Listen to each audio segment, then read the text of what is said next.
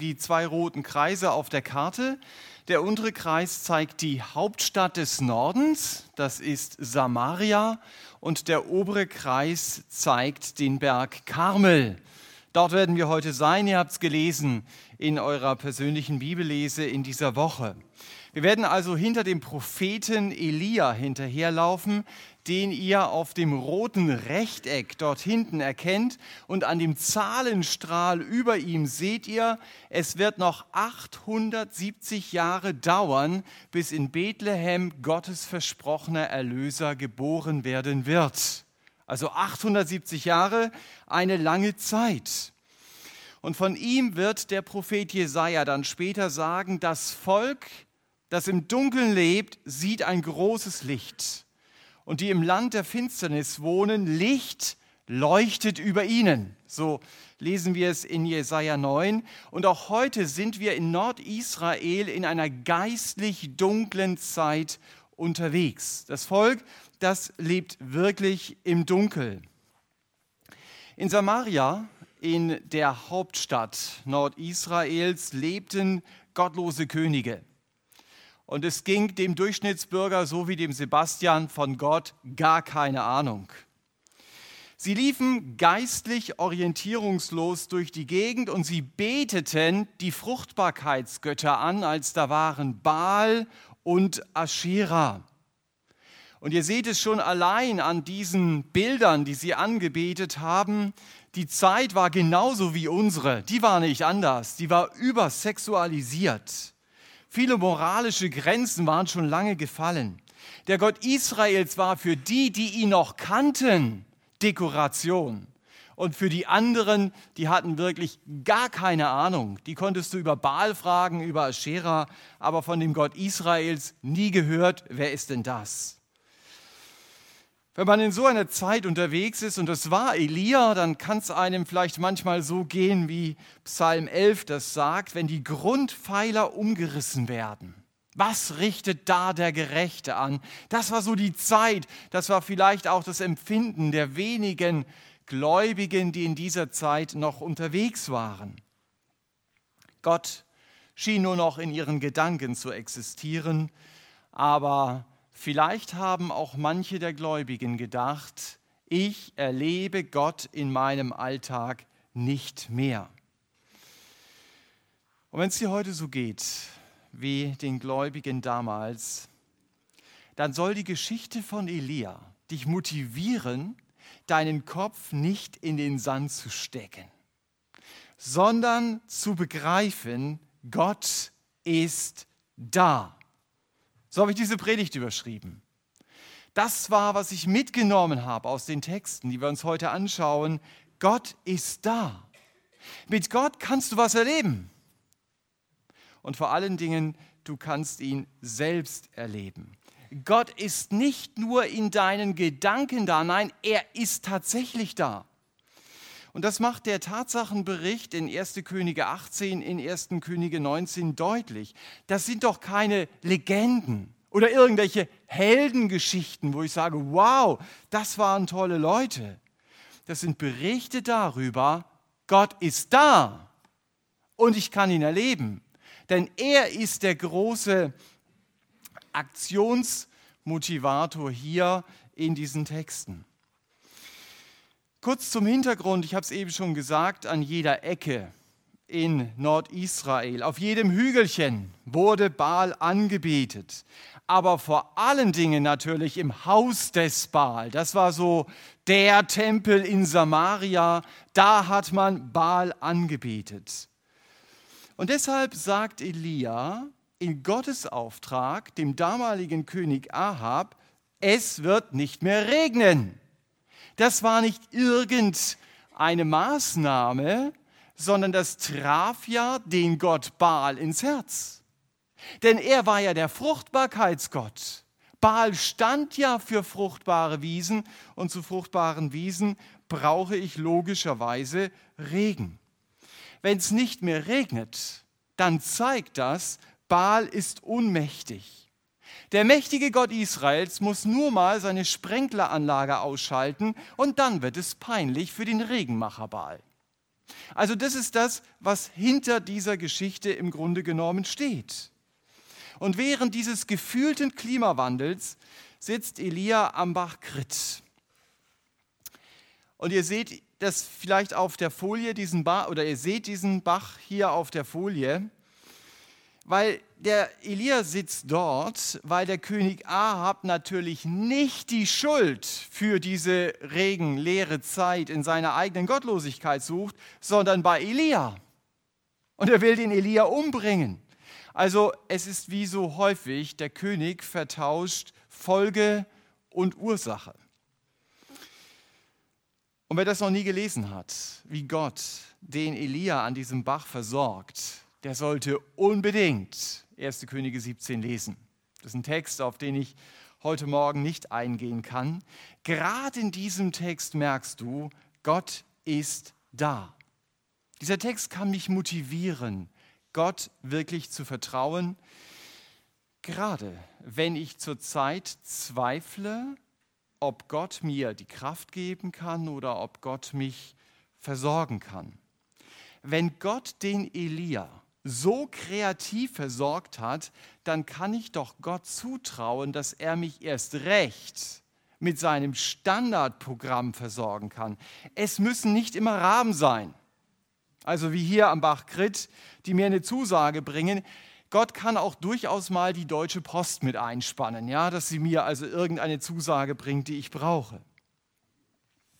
Jedenfalls dreieinhalb Jahre später, nachdem Elia an diesem Bach war und noch an mehreren anderen Stellen, da sucht er bewusst die Begegnung mit dem König Ahab.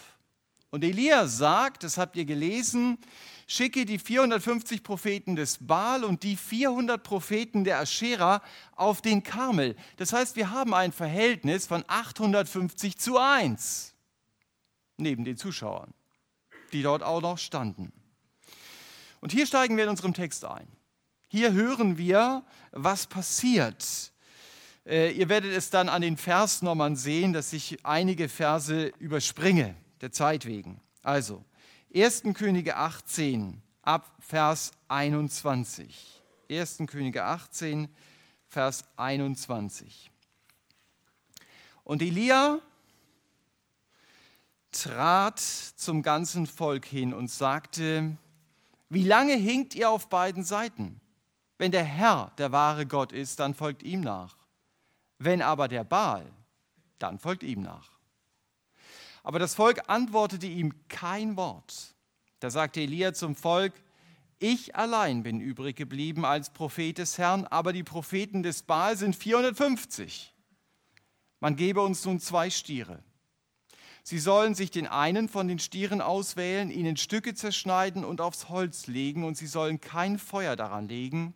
Und ich, ich werde den anderen Stier zurichten und aufs Holz legen, und auch ich werde kein Feuer daran legen. Dann ruft ihr den Namen eures Gottes an, und ich, ich werde den Namen des Herrn anrufen, und der Gott, der mit Feuer antwortet, der ist der wahre Gott. Da antwortete das ganze Volk und sagte, das Wort ist gut. Vers 28, da riefen sie mit lauter Stimme und ritzten sich, wie es bei ihnen Brauch war, mit Messern und mit Spießen, bis das Blut aus ihnen herabfloss. Und es geschah, als der Mittag vorüber war, da weissagten sie bis zur Zeit, da man das Speisopfer opfert, aber da war kein Laut, keine Antwort, kein Aufhorchen. Und dann ab Vers 36, und es geschah zur Zeit, da man das Speisopfer opfert, da trat der Prophet Elia herzu und sprach, Herr, Gott Abrahams, Isaaks und Israels, heute soll man erkennen, dass du Gott in Israel bist und dein Knecht und dass ich äh, und ich dein Knecht und dass ich nach deinem Wort das alles getan habe. Antworte mir, Herr, antworte mir, damit dieses Volk erkennt, dass du, Herr, der wahre Gott bist und dass du selbst ihr Herz wieder zurückgewandt hast. Da fiel Feuer vom Herrn herab und verzerrte das Brandopfer und das Holz und die Steine und die Erde und das Wasser, das im Graben war, leckte es auf. Als dann das ganze Volk das sah, da fielen sie auf ihr Angesicht und sagten, der Herr, er ist Gott, der Herr, er ist Gott. Und Elia sagte zu ihnen, packt die Propheten des Baal, Keiner von ihnen soll entkommen. Und sie packten sie und Elia führte sie hinab an den Bach Kirschon und schlachtete Kishon und schlachtete sie dort. Ich habe diesen 18, dieses 18. Kapitel oder die Verse aus dem 18. Kapitel eben mit diesem Satz überschrieben, Gott ist größer als deine Götzen. Vielleicht sagst du, hey, die Überschrift passt doch nicht, oder? Ich bin doch mit Jesus unterwegs. Ich habe doch keine Götzen in meinem Leben. Also bitte willst du mich mit diesen Baalspriestern vergleichen? Ich will niemand mit den Baalspriestern vergleichen, die hier, das ist ja offensichtlich, mit sehr okkulten Praktiken unterwegs waren. Aber mir ist wichtig geworden bei dem Lesen des Textes, Baals Bashing bringt mich persönlich nicht weiter. Es ist leicht, mit dem Finger auf andere zu zeigen und zu sagen, schau dir mal die böse Welt da draußen an. Schau dir mal ihren Götzendienst an. Ein Glück haben wir damit ja gar nichts zu tun. Und deshalb können wir uns auf die Schulter klopfen und sagen, also wenn du die Guten in Stuttgart sehen willst, also die wirklich Guten, dann musst du natürlich am Sonntagmorgen zum Gottesdienst bei Evangelium für alle kommen. Da siehst du sie, die wirklich Guten aus Stuttgart. Sagen wir vielleicht nicht so, aber denken wir manchmal. Mir fiel ein Wort ein aus Kolosser 3, Vers 5 und ich habe sehr wohl registriert, dass Paulus dieses Wort nicht als Gastkommentar in das Wall Street Journal für diejenigen unter den Bankern schreibt, die den Hals nicht voll bekommen können, sondern dieses Wort ist an eine Gemeindeadresse adressiert. Da könnte genauso gut Evangelium für alle Zuckerfabrik draufstehen. Und Paulus schreibt dort in Kolosser 3, Vers 5, tötet nun eure Glieder, die auf der Erde sind, Unzucht, Unreinheit, Leidenschaft, böse Begierde und Habsucht, die Götzendienst ist. Also er schreibt es hier an eine Gemeinde. Paulus geht also davon aus, es gibt Leute, die sagen, wir folgen Jesus nach und doch stecken sie bis zum Kragen im Götzendienst. Deswegen muss ich mich als Christ nicht über die böse Welt da draußen aufregen. Ich darf erschüttert sein über die weltliche Gesinnung in mir. Und deshalb ist es gut, wenn ich gedanklich die blutüberströmten Balspriester da um den Altar hüpfen sehe, mich zu fragen, wo diene ich eigentlich dem Baal? Wo stecken eigentlich meine Götzen? Götzen sind ja Gottes Ersatz. Ich verletze mich vielleicht nicht selbst, wie die Priester hier, aber ich erwarte von meinen Götzen das, was eigentlich Gott mir geben möchte. Ich traue meinen Götzen zu, sie können mich mehr und intensiver erfüllen, als Gott das überhaupt kann. Und ich halte mich lieber an sichtbare Götzen, und die waren sichtbar.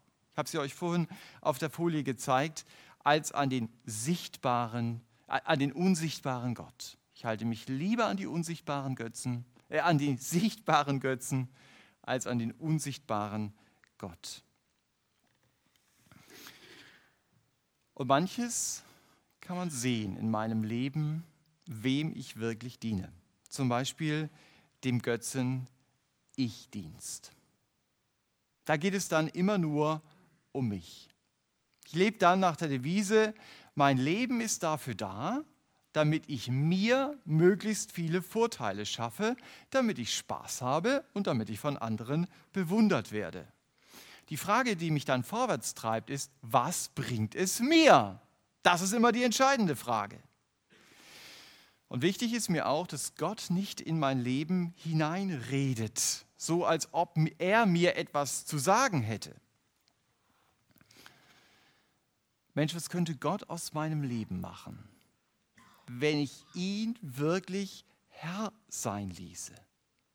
Wenn ich endlich mit diesem Ich-Dienst aufhören würde.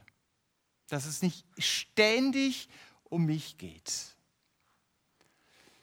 Ich habe diese Woche von einem Mann gelesen, der hat mich sehr beeindruckt. Er heißt Saif U Malok. Habe ich vorher nie gehört, den Namen. Der Mann kennt Jesus nicht. Der Mann ist Moslem. Und trotzdem entdecke ich bei ihm eine Selbstlosigkeit, die ich mir echt wünsche. Er ist pakistanischer Rechtsanwalt und er sagt, mein Leben ist zwar zerstört, aber ich habe es nie bereut, die Christin Asia Bibi verteidigt zu haben. Das ist ein Satz. Mein Leben ist zwar zerstört, aber ich habe es nie bereut, die Christin Asia Bibi verteidigt zu haben. Gegenüber Asia Bibi hat man ja gefordert, dass sie umgebracht wird, also das Todesurteil, weil man gesagt hat, sie habe den Propheten gelästert. Und Ulmalok hat gezeigt, diese Anklage ist gelogen. Die ist nicht wahr. Und deshalb gab es einen Freispruch für Osia Bibi. Und ihr Rechtsanwalt sagt, ich bin ein wandelnder Toter. Kein Mensch will mit mir im Auto fahren, weil du ja nie wissen kannst, kommt da nicht irgendein Anschlag und dann sind die Leute tot, die neben mir sitzen und ich natürlich auch. Also ganz ehrlich, ich denke nicht, dass ich so mutig gewesen wäre, als Anwalt diesen Fall zu übernehmen. Aber ich wünsche mir, wir sind beim Ich-Dienst, dass auch in meinem Leben der Leitspruch des Herrn Jesus deutlich wird, wer mir nachfolgen will, der verleugne sich selbst. Das ist der Anspruch, mit dem er auftritt und auch die Kraft, die er mir dazu gibt. Aber das ist der Maßstab, den mein Herr anlegt. Wer mir nachfolgt, der soll nicht sich selbst dienen, sondern das tun, was ich ihm sage, Komma, egal was es kostet. Das ist dann immer so ein kurzer Nachsatz, aber denk mal drüber nach. Egal was es kostet. Und äh, auch wenn dieser Rechtsanwalt kein Christ war, war er bereit, einen hohen Preis zu zahlen. Keine Ahnung, was ihn motiviert hat. Wahrscheinlich das Gefühl für Gerechtigkeit, zu sagen, das geht doch nicht. Hier muss ich mich doch einbringen.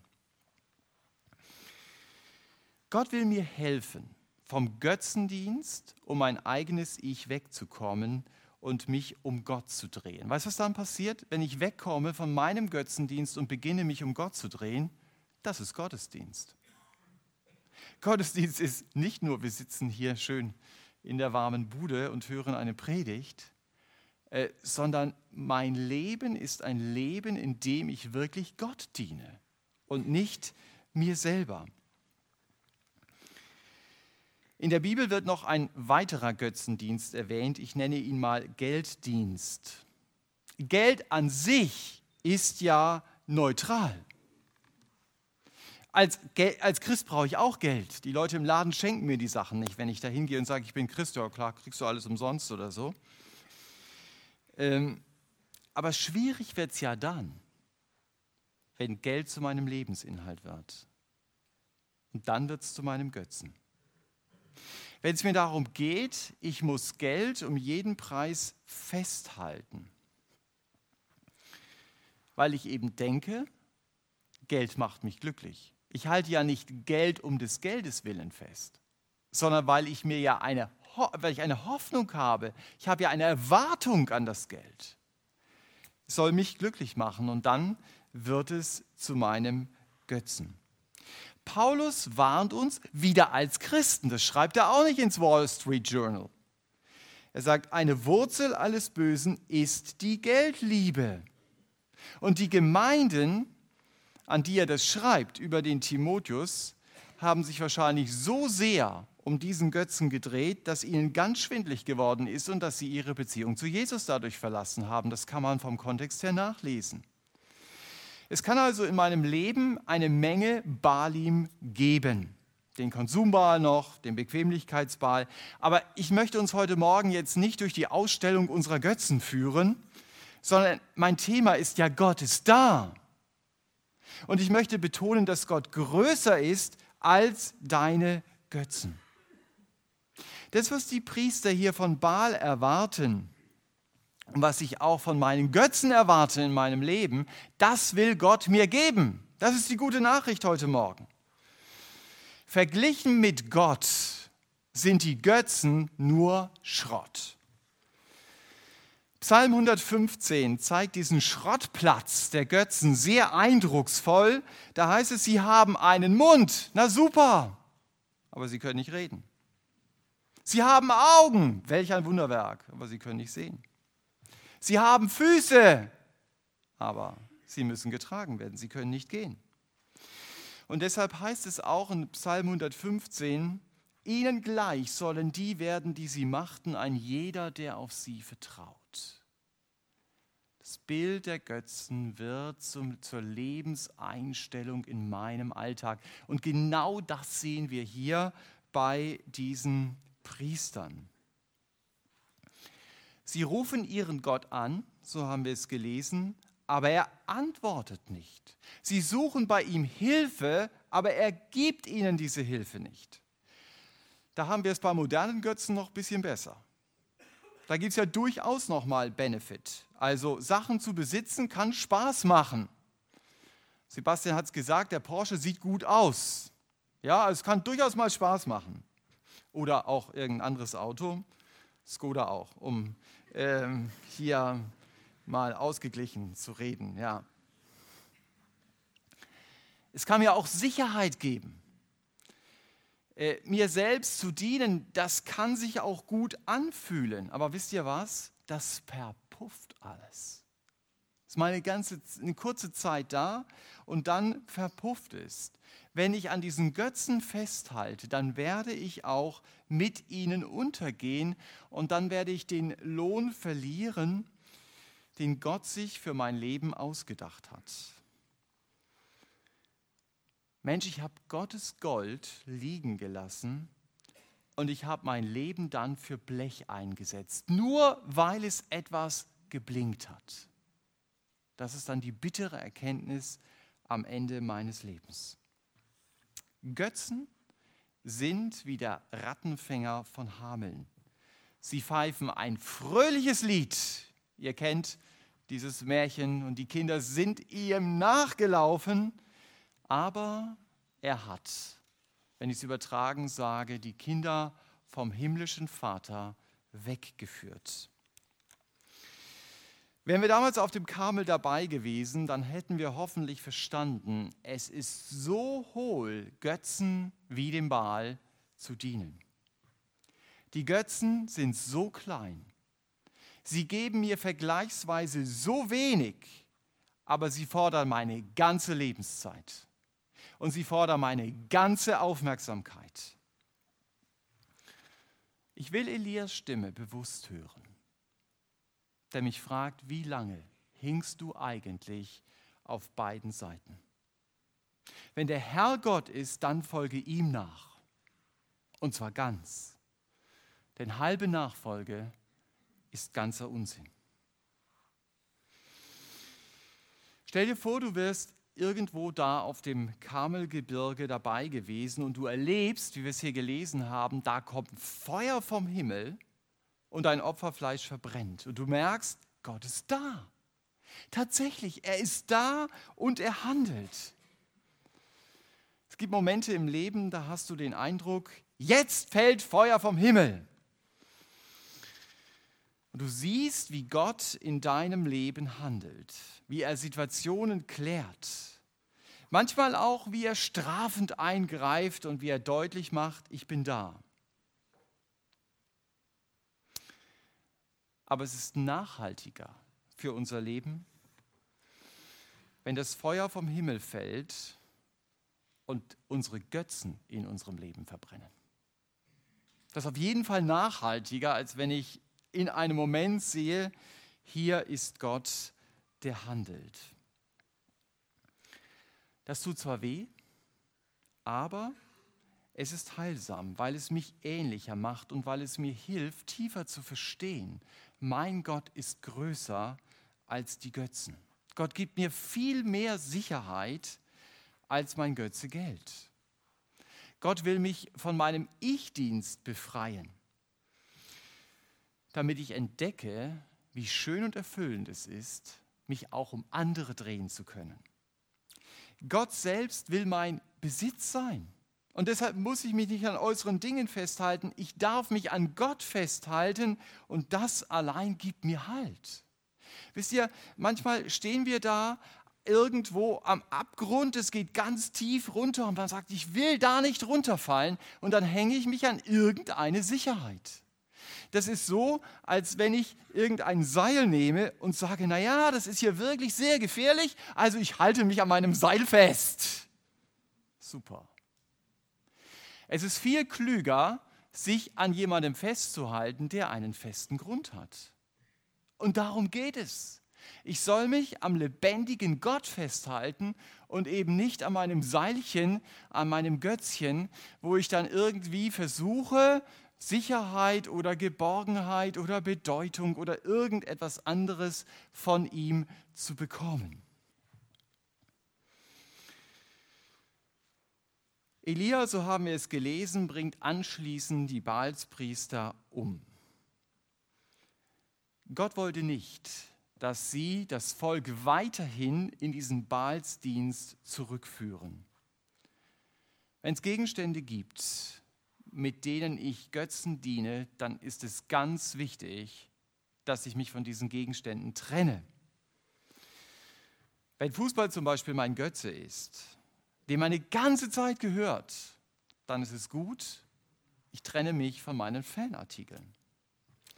Wenn der Großteil meiner Zeit für Filme drauf geht, dann ist es wichtig, mein Netflix- oder Maxdome-Abo zu kündigen.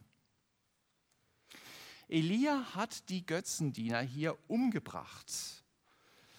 Ich kann mit dem Schwert des Wortes Gottes diesen Götzendienern den Todesstoß geben. Aber dazu muss ich zunächst erst einmal meinen Götzendienst erkennen. Da muss ich erst einmal zugeben, ja Herr, es stimmt, das ist mein Götze. Und es stimmt, ich bin von diesem Götzen ganz gefangen. Und dann darf ich aber auch beten und sagen, Herr, ich weiß, du bist größer als mein Götze. Und ich darf auch sagen, Herr, ich weiß natürlich, was mein Götze mir für Erfüllung verspricht, aber das kann er nie halten. Aber ich weiß, du allein, du kannst es halten. Und dann muss ich mich eben von den Dingen, die mit meinem Götzendienst zu tun haben, auch trennen. Und ich kann immer wieder sagen, nein, ich muss nicht mehr so denken, ich muss nicht mehr so handeln. Das kann manchmal ein Kampf sein.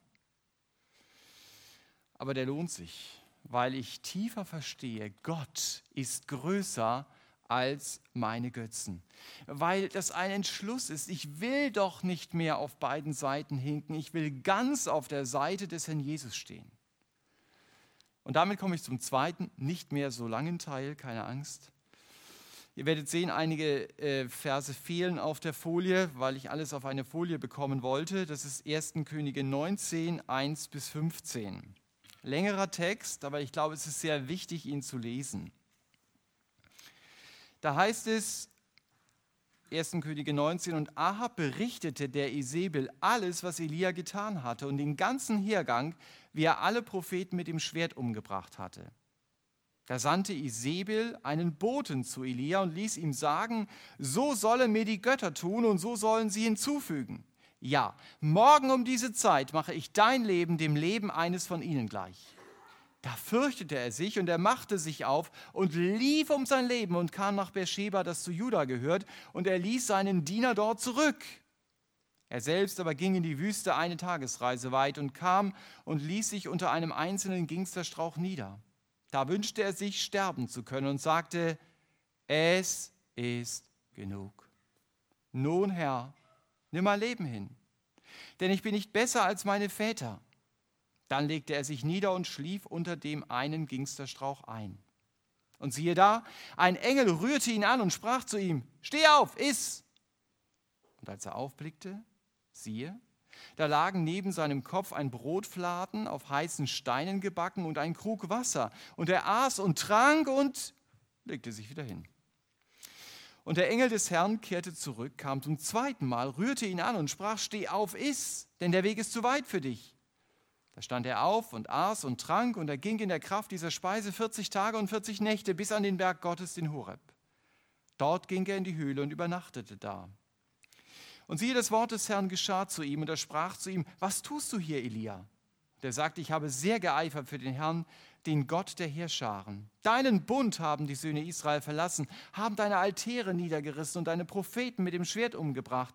Und ich allein bin übrig geblieben. Ich allein. Und nun trachten sie danach, auch mir das Leben zu nehmen. Da sprach er, geh hinaus und stell dich auf den Berg vor den Herrn. Und siehe, der Herr ging vorüber. Da kam ein Wind, groß und stark, der die Berge zerriss und die Felsen zerschmetterte vor dem Herrn her. Der Herr aber war nicht im Wind. Und nach dem Wind ein Erdbeben, der Herr aber war nicht in dem Erdbeben. Und nach dem Erdbeben ein Feuer, der Herr aber war nicht in dem Feuer. Und nach dem Feuer der Ton eines leisen Wehens. Das geschah, als Elia das hörte, verhüllte er sein Gesicht mit seinem Mantel, ging hinaus und stellte sich in den Eingang der Höhle. Und siehe, eine Stimme geschah zu ihm. Was tust du hier, Elia? Und er sagte, ich habe sehr geeifert für den Herrn, den Gott der Heerscharen. Deinen Bund haben die Söhne Israel ja verlassen, haben deine Altäre niedergerissen und deine Propheten mit dem Schwert umgebracht und ich bin übrig geblieben, ich allein. Und nun trachten sie danach auch mir das Leben zu nehmen. Da sprach der Herr zu ihm, geh, kehre auf deinem Weg durch die Wüste zurück und geh nach Damaskus. Und wenn du dort angekommen bist, dann salbe Hazael zum König über Aram. Und noch Vers 18, aber ich habe 7000 in Israel übrig gelassen, alle die Knie, die sich nicht vor dem Baal gebeugt haben und jeden Mund, der ihn nicht geküsst hat. Also ihr habt es gemerkt, Elia steckt in der Krise. Isabel schickt ihm Auftragskiller vor die Tür. Der Elia macht auf, da stehen sie, die Männer in Schwarz mit ihren Sonnenbrillen und sagen zu ihm, morgen bist du tot. Solche Begegnungen wünscht sich keiner. Und Elia rennt um sein Leben. Er rennt aus Nordisrael bis nach Beersheba in den Süden. Und dort fällt er in eine tiefe Depression. Er wird eine Herausforderung für jeden Pharmahersteller. In diesem Kapitel geht es um die Tatsache, Gott ist da. Immer noch das gleiche Thema. Aber Elia fühlt alles andere. Aber er fühlt nicht, dass Gott da ist. Und deshalb habe ich diesen Teil überschrieben mit dem Satz, Gott ist näher als deine Gefühle.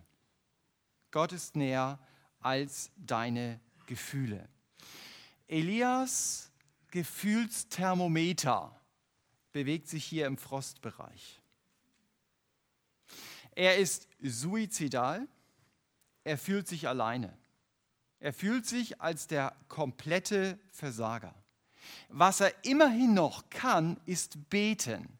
Das geht bei vielen Depressionen auch nicht mehr. Das kann der Lia aber interessanterweise hier noch. Kennst du so Situationen? Wo Gott dir gefühlsmäßig so weit weg vorkommt? Dass Leute dir sagen, Gott ist da und du kannst innerlich irgendwie nur den Kopf schütteln, weil du von seinem Eingreifen in deinem Leben gar nichts siehst. Im Gegenteil, du betest und es wird noch schlimmer. Und deshalb hast du dich entschlossen, gar nicht mehr zu beten. Wenn du in deinem Glauben dich selbst in einem stockfinsteren Raum erlebst, dann sollst du wissen, du bist nicht allein. Wir haben es gerade hier gelesen. Dem Elia, dem ging es ganz genauso.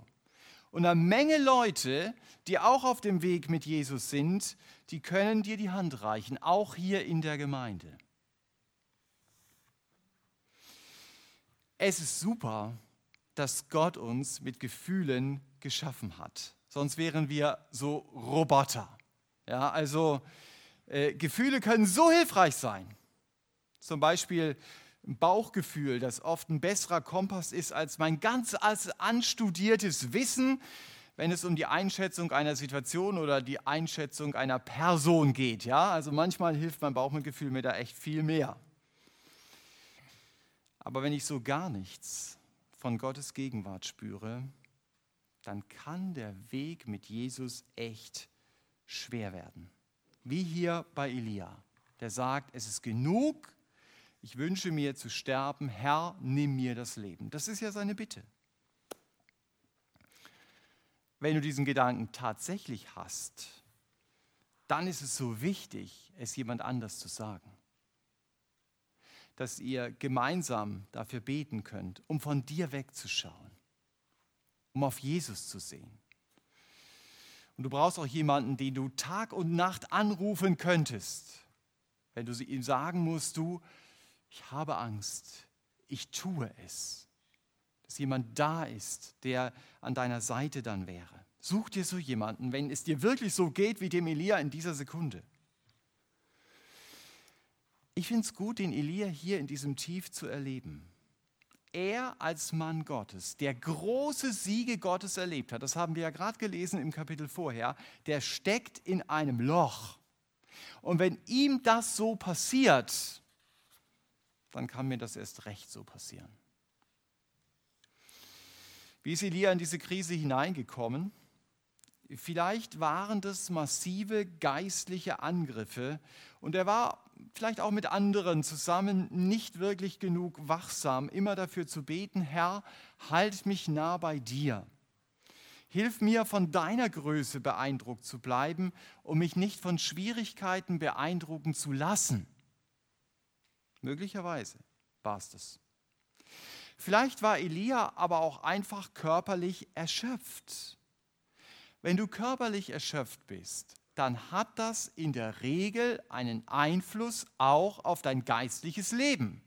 Dann musst du gar nicht so viel geistliche Gründe suchen, sondern vielleicht mal schlafen. Oder vielleicht dir mal etwas Ruhe gönnen.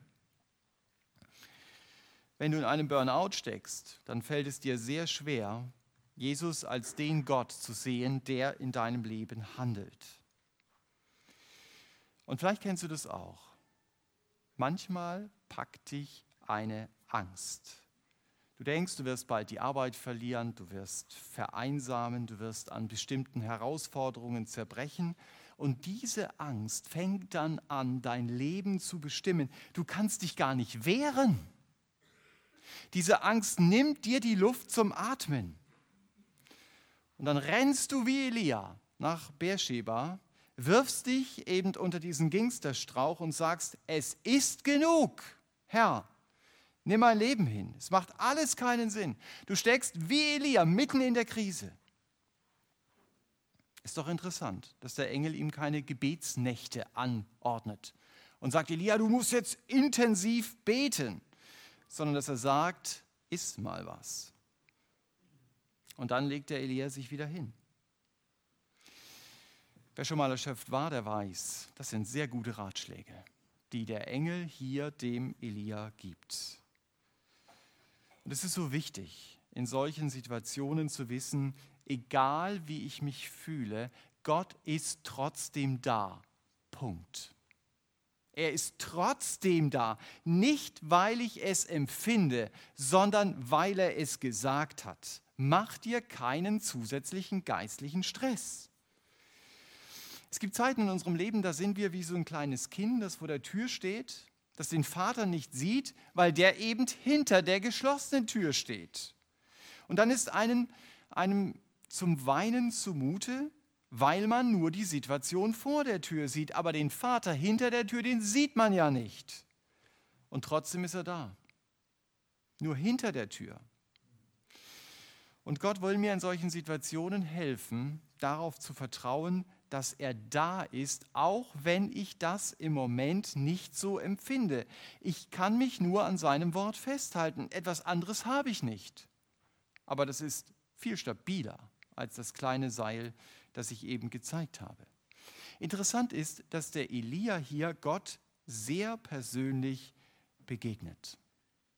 Und das ist entscheidend, um auch aus der Krise rauszukommen. Elia begegnet Gott hier nicht auf einer Konferenz mit 10.000 Leuten oder auf irgendwelchen angesagten Action-Freizeiten, wenn ich das mal auf heute übertrage. Natürlich kann ich auch in diesen Settings Gott begegnen, aber sie sind dann eher der Rahmen für eine sehr persönliche Begegnung, die ich mit Gott selbst habe. Elia begegnet Gott hier in der Stille. Das ist der Ort, an dem ich Gott treffe. Ich lerne Gott nicht im Vorbeigehen kennen und schon gar nicht unter Zeitdruck oder zwischen Tür und Angel. Nimm dir Zeit zum Beten, um Gott zu suchen. Oft ist es so, du brauchst erst mal 15 Minuten Zeit im Gebet, um vor Gott ruhig zu werden, um ihn zu hören. Schade, wenn man sich dann schon verabschiedet und sich in den Alltag stürzt. Das Gute ist, Gott geht auch im Alltag mit. Wenn du junge Mutter bist und dir die Zeit nicht nehmen kannst, macht nichts. Sag es Gott im Gebet, sag Herr, begegne mir, red du aus einem Vers in der Bibel zu mir. Und das kann ich immer wieder auch über den Tag beten. Gott ist an deiner Seite, deswegen rede mit ihm. Du hast doch einen Vater im Himmel. Und deswegen musst du doch nicht so leben, als ob du ein Waisenkind bist und keinen Vater hast, mit dem du reden kannst. Aber wenn die äußere Situation es zulässt, dann kann ausreichend Zeit sehr hilfreich sein, um Gott zu treffen. Geh in deine Kammer, schließ zu und begegne deinem Gott. Diesen Rat gibt der Herr Jesus selbst in der Bergpredigt in Matthäus 6. Und auch wenn die Angst dich fest im Griff hat, such immer wieder das Gespräch und die Begegnung mit Gott. So wie Elia das hier auch erlebt. Und sag dem Herrn Jesus, wie es dir geht. Ich habe mich daran erinnert, dass es von Herrn Jesus selber in Lukas 22 heißt, als er im Todeskampf war, in der Agonie, in, in riesiger Angst, die Angst ihm die Kehle zuschnüren wollte, da heißt es, da betete er heftiger. Das war in Anführungsstrichen seine Angsttherapie. Er suchte die Gemeinschaft mit Gott und die suchte er sehr intensiv. Und wenn das bei mir nicht geht, dann lass andere für dich beten. Dass du mit anderen unterwegs bist, dass sie dich mit unterstützen. Oder sag dem Herrn immer wieder, Herr, danke, dass du da bist, auch wenn ich es nicht fühle. Und danke, dass du näher bist als meine Gefühle. Elia begegnet also Gott. Und der Prophet merkt hier, Gott war mir nahe, auch wenn ich es nicht gefühlt habe. Und ich denke, das ist so wichtig, dass wir uns in einer geistlichen Krise nicht auf die Krise konzentrieren, sondern auf den Herrn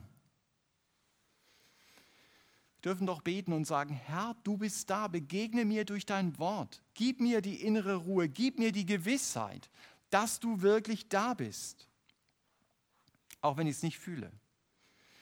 Ich will es glauben, weil du es sagst, dass du da bist. Mein Glaube an Jesus ist doch kein dogmatisches Gedankenspiel, ist doch eine Beziehung.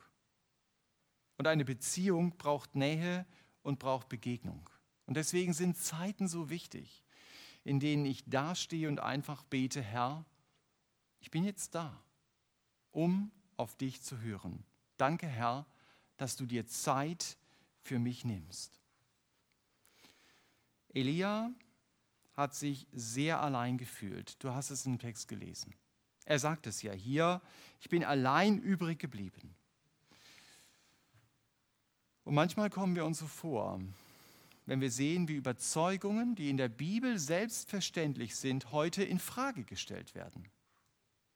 Theologische Überzeugungen wie allein die Schrift, allein der Glaube, allein Christus, allein die Gnade oder Gottes Ansage, du kannst als Christ nur einen Christen heiraten, also dass du merkst, Das hat man im Kopf, aber das lebt man doch nicht.